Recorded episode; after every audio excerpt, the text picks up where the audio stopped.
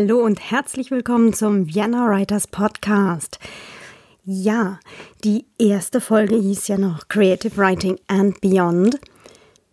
Jetzt war ich zwischen den Jahren beim Chaos Communication Congress und dort gab es die Podcast-Paten, ganz wunderbare Erfindung. Ähm, findet ihr auch einen Link dazu in den Show Notes. Jedenfalls habe ich dort dann halt von meiner allerersten Folge Podcast erzählt und ich war total aufgeregt und so weiter. Und das erste Feedback, was ich bekam, war, das klingt aber rigide. so, Creative Writing and Beyond klingt so rigide. Hm. Und darüber habe ich jetzt tatsächlich eine ganze Weile nachgedacht und bin zu dem Schluss gekommen, dass äh, ich habe, also ich habe ja einen, einen Blog, schon seit 2007 heißt der Vienna Writers Blog und dann war die Überlegung, na dann nenne ich doch den Podcast ganz genauso. Deswegen nicht wundern, ab der zweiten Folge heißt es jetzt Herzlich willkommen zum Vienna Writers Podcast. Kommen wir auch gleich zur zweiten Folge. Die zweite Folge ist ähm, eigentlich eine ganz besondere Folge, so wie jedes zweite Ding, äh, auch das zweite Buch. Und ähm, da bin ich dann vor Weihnachten war das noch zum Krimitag am 8. Dezember, gab es eine Lesung hier in, in Wien und da habe ich dann unter anderem auch die Petra K. Gungel getroffen. Und mit der habe ich mich etwas unterhalten über so zweite Dinge. Das zweite Buch, die zweite Folge, die Fortsetzung.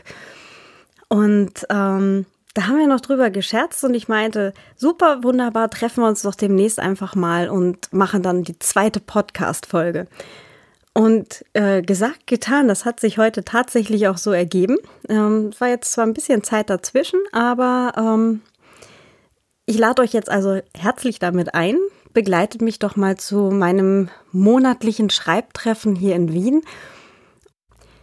Begrüßt also mit mir Nina Dreist, Petra Kagungel, Brigitte Lüth und Barbara Wimmer. Und ähm, ja, wir haben uns dort halt dann zu fünft über die Nummer zwei unterhalten. Ähm, ganz kurz noch äh, eine Anmerkung. Wir, also das Lokal, in dem wir uns monatlich treffen, äh, hier in Wien, ähm, da gab es heute eine Generalprobe zu irgendeiner 80er Jahre Musikaufführung, äh, wie auch immer. Also falls ihr da etwas laute Musik im Hintergrund hört, ähm, ja, das war nicht ganz so geplant, aber äh, andererseits hat es dann auch teilweise Stoff zum Diskutieren gegeben und daher haben wir uns dann entschieden, die Folge trotzdem einfach mal so zu lassen. Und also man hat nicht immer perfekte Umgebung und nicht immer perfekten Ton, aber das Leben ist auch nicht immer perfekt und deswegen nehmen wir das jetzt einfach mal so zur Kenntnis. Also viel Spaß mit diesem Gespräch. Ja, ich begrüße heute hier äh, mein, meine geliebte äh, lokale Schreibgruppe. Was willst du denn trinken? das machen wir später. Okay. ähm, zum Thema das zweite Buch oder auch die zweite Podcast-Folge. also die Nummer zwei. Ähm, vielleicht, also mich kennen jetzt wahrscheinlich eh schon alle, äh, Claudia Zorzmann-Koch. Und ich gebe jetzt einfach gerade mal das Wort in, in, in der Reihe weiter und vielleicht sagt jeder kurz, wer er ist. Damit die Hörer auch wissen, mit wem sie es hier zu tun haben. Gut, ich bin die Nina Dreist und schreibe genauso, wie ich heiße. ist aber hübsch gesagt. Mein Name ist Petra K. Gungel und ich bin Autorin beim Gmeiner Verlag und das zweite Buch ist letztes Jahr rausgekommen. Uh, schon eine Nummer zwei. Ja. Brigitte Lüth, ambitionierte Schreiberling, äh, potenzielle Erstbuch irgendwann, Kandidatin, interessierte Leser. Und das gute Gewissen von jedem hier, der schreibt. Genau. Ja, Barbara Wimmer, Erstbuchschreiberin, aber schon Ideen für Buch Nummer 2 Haberin. Und drei und vier und genau. ja, das hört ja dann nie auf, oder? Nein. Nee. Mhm. Mhm. Kaum ist dir das erste passiert, dass du die Ideen fürs das zweite besser machen kannst. Ja, mindestens.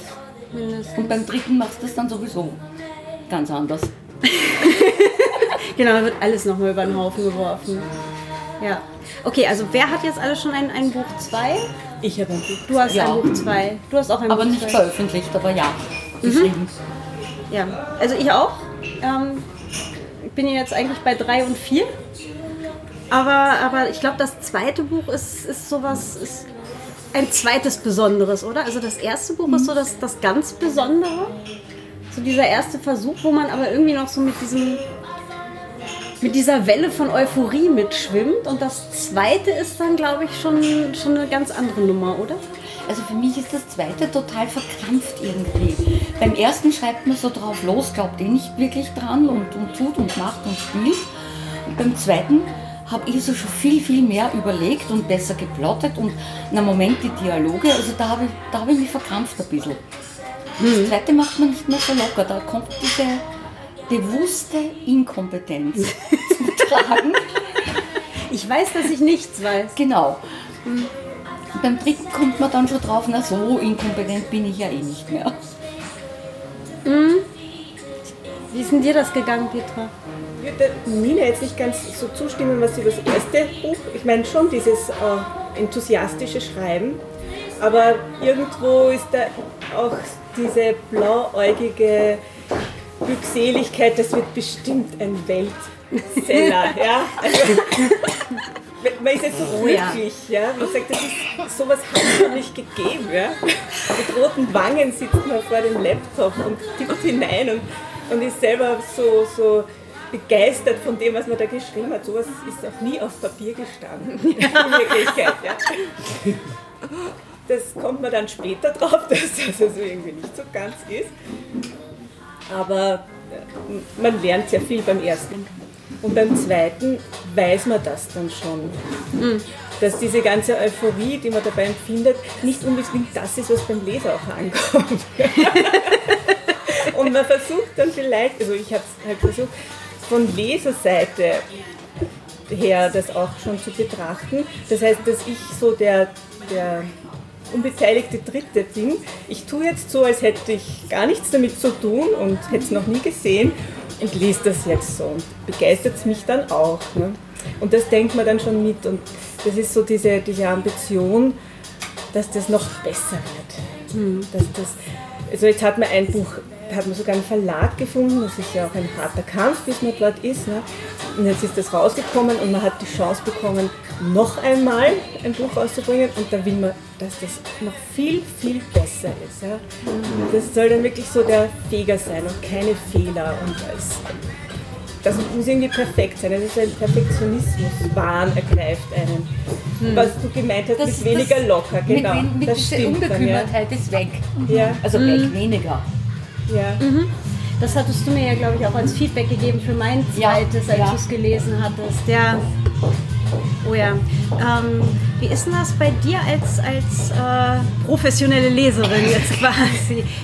Wenn, wenn du jetzt so erste Bücher, zweite Bücher gelesen hast, merkt man da auch als Leser einen Unterschied? Ja, doch. In, in vielen Fällen ist so eine gewisse Ernüchterung beim Zweitbuch, wo man, mit, wo man begeistert ist vom Erstbuch und dann liest man das Zweite, es geht mit einer extremen Erwartungshaltung hinein und findet es dann nicht mehr so originell. Es ist selten der Fall, dass das zweite Buch besser ist als das erste, weil man wahrscheinlich mit einer höheren Erwartungshaltung reingeht. Also auch vielleicht von der Leserseite Erwartungen runterschrauben und, und, be- und, be- und befreit hineingehen ins Lesen. Hilft dann auch vielleicht. Ja, jeder Autor ist ja auch ein Leser. Und, und wenn man gerne Serien liest, dann weiß man, dass man selber mit so einer Erwartung hingeht. Also wenn das so ein gewisses Niveau war, dann muss das zumindest gehalten werden, um ja nicht zu enttäuschen, den Leser. Ne? Und besser ist natürlich, wenn da noch ein Schäuflein dazukommt. Und das ist natürlich dann die Frage an einen selber, habe ich noch ein Schäuflein ja, zu zulegen? Das ist irgendwie so, so die Nagelprobe. Ja. Kriege ich das hin? Also ich hatte bei mir so dieses, beim ersten war ich dann hinterher auch irgendwie gar nicht mehr zufrieden. Das war so ein, oh mein Gott, das hast du echt irgendwie rausgegeben oder der Verlag hat das wirklich rausgegeben. Wie kann das denn sein? Das ist doch alles ganz schrecklich. Und beim zweiten war ich dann zumindest schon so ein, ich habe das Gefühl, das ist das beste Buch, was ich bis jetzt geschrieben habe. das ich je geschrieben habe, ist das beste Buch, das ich je geschrieben habe. Aber da hatte ich selber so ein bisschen das Gefühl, es ist tatsächlich, also ich bin zu, zumindest zufriedener damit. Ob das jetzt dann wirklich besser ist als das erste, kann man wahrscheinlich nicht wirklich sagen. Ich glaube, das ist auch immer so im, im, im Auge des oder im geistigen Auge des Lesers dann. Ja, das ist schon subjektiv. Hm. Nein, ich habe jetzt das dritte fertig geschrieben und da war ich dann schon wieder viel entspannter. Ja, ja, das ist dann, man gibt es sehr professionell dann an, macht so seine Plots und diese ganzen Sachen und arbeitet rationaler, also es geht schneller und Das stimmt. es, ist, Ja. wird, man, es entspannt. Man sagt, okay, es ist eh alles gut gegangen, es war eh okay, du kannst so weitermachen. Ja. Es ist nicht mehr so diese Nagelprobe, ja. das hat, man hat sich bewährt und jetzt kann man noch einmal und noch einmal und noch einmal. Ja. Nee, beim, beim dritten habe ich jetzt, ist gerade wieder diese Phase von, nee, das ist alles scheiße. das wird nie eine Sau jemals lesen wollen. Also das ist, ähm, aber das ist immer so dieses Auf und Ab beim, beim Buchschreiben. Es ist auch beim Schreiben selber immer so, es gibt diese Tage, das ist, oder diese Phasen, es geht ja wirklich auch mal teilweise über Wochen, so alles ist gut. Und dann ist mal wieder alles ganz katastrophal und dann ist wieder alles gut. Und Ja. Momentan ist gerade halt alles katastrophal, aber mal gucken, wie es dann aussieht, wenn es vom Lektorat wiederkommt. Wahrscheinlich ist es schlimmer.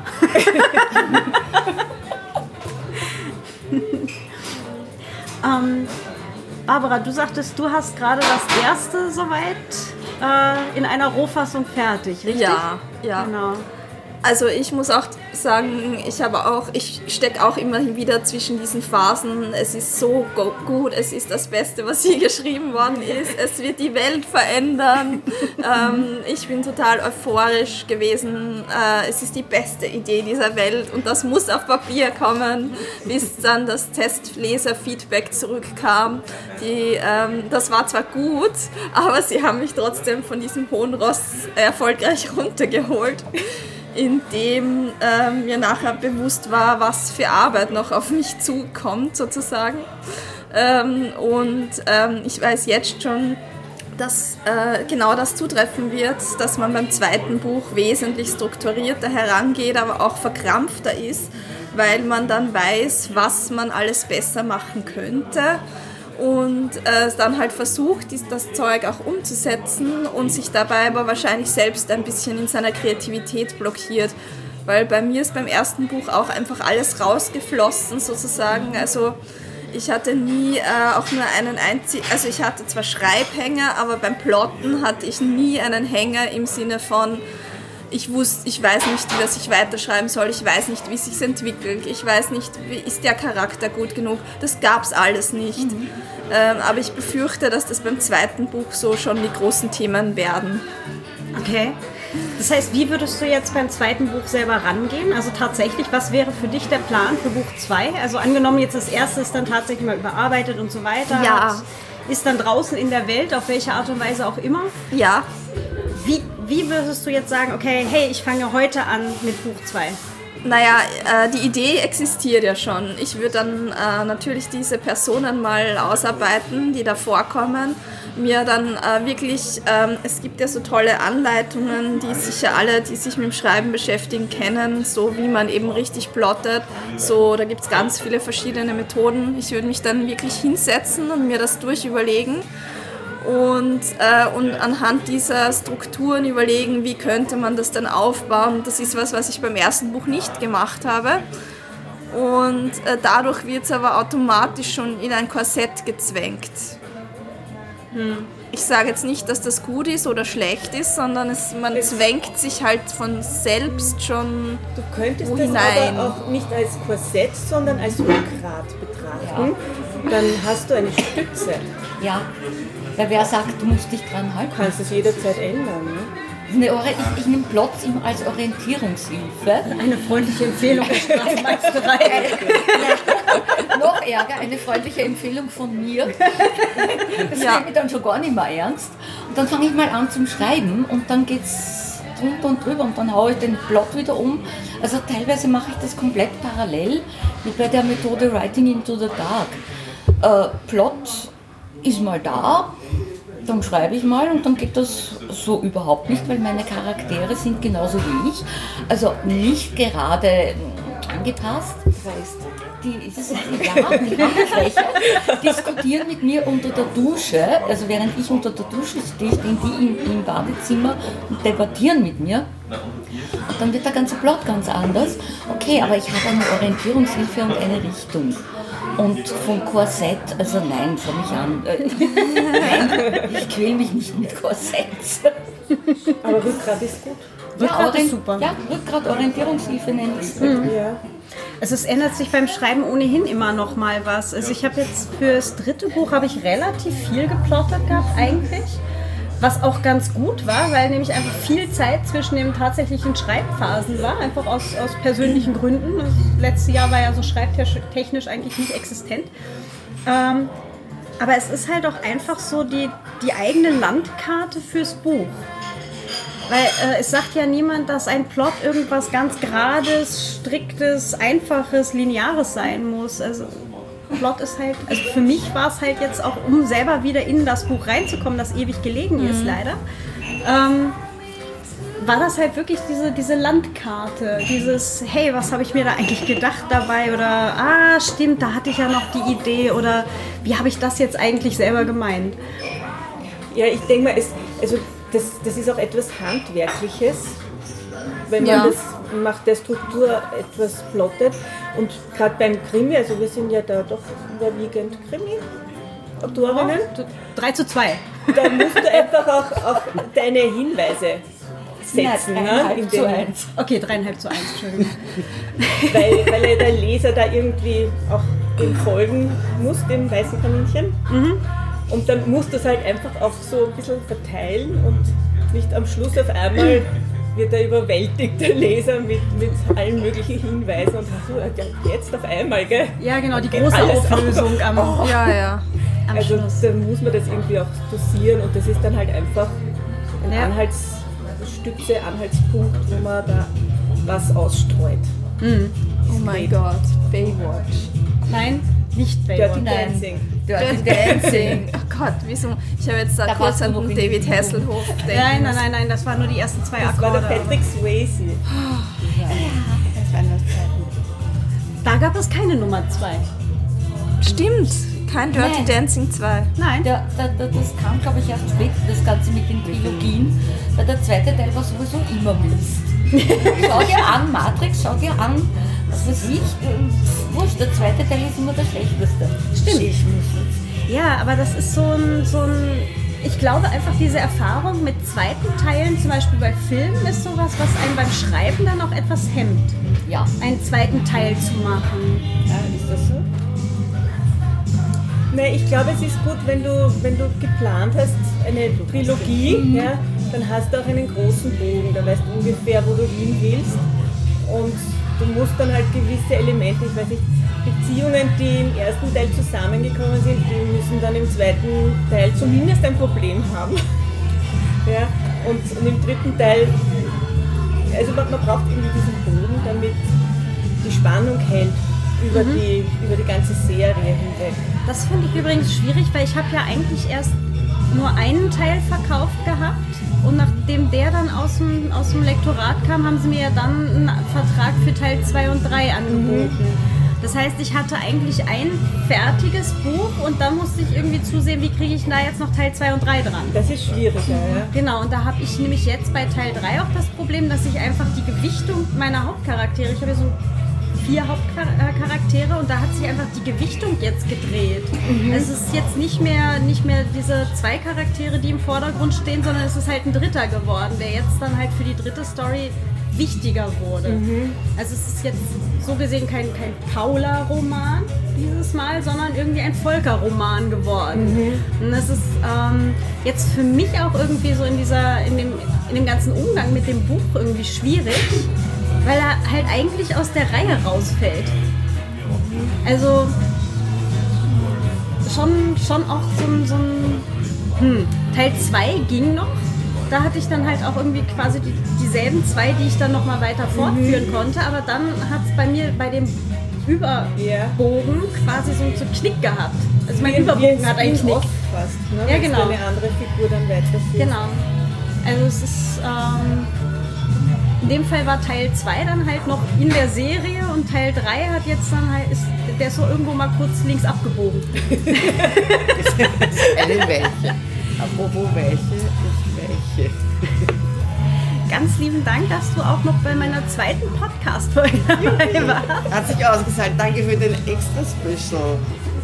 Wir sollten an der Stelle natürlich noch sagen, äh, du bist natürlich gerade mal wieder in Wien und du hast Schokolade mitgebracht. Ja, so der, der Energizer. Da, da komme ich immer, wenn die Birgit Also Sie bringt uns dann doch immer Schoko mit. Und hoffe ich, dass ich zum Workshop komme. Ja, mit bitte. der riesen. Ja. Gut. Ich werde mich auch verabschieden. Ja. Aber ich sag mal ganz lieb Danke euch beiden. Mal gucken, ob wir gleich noch einfach ein bisschen weiter quatschen. Ich pausiere mal kurz die Ich Aufnahme. bedanke mich auch. Es war echt lustig. Können wir gerne wieder machen. Es war ja deine Idee, ne? Also Pet Meine Petra, Idee ja, deine, deine Idee war die Nummer zwei. Deswegen habe ich jetzt eigentlich auf so, dich gewartet mit meiner zweiten Podcast-Folge. Ja, dann danke. Die Nummer zwei. Das war meine Idee. Schmeiße ich in der Gegend mit Ideen. Ja, das war's auch schon für heute. Ähm, die Nummer zwei verabschiedet sich. Nochmal ganz herzlichen Dank an Nina Dreist, Petra Kargungel, Brigitte Lüth und Barbara Wimmer. Und ich freue mich schon auf die dritte Folge, wo es dann heißt, Realität ist überbewertet. Oder es liegt nicht am Kaffee, sondern es liegt an der Schreibgruppe. Bis zum nächsten Mal. Ciao.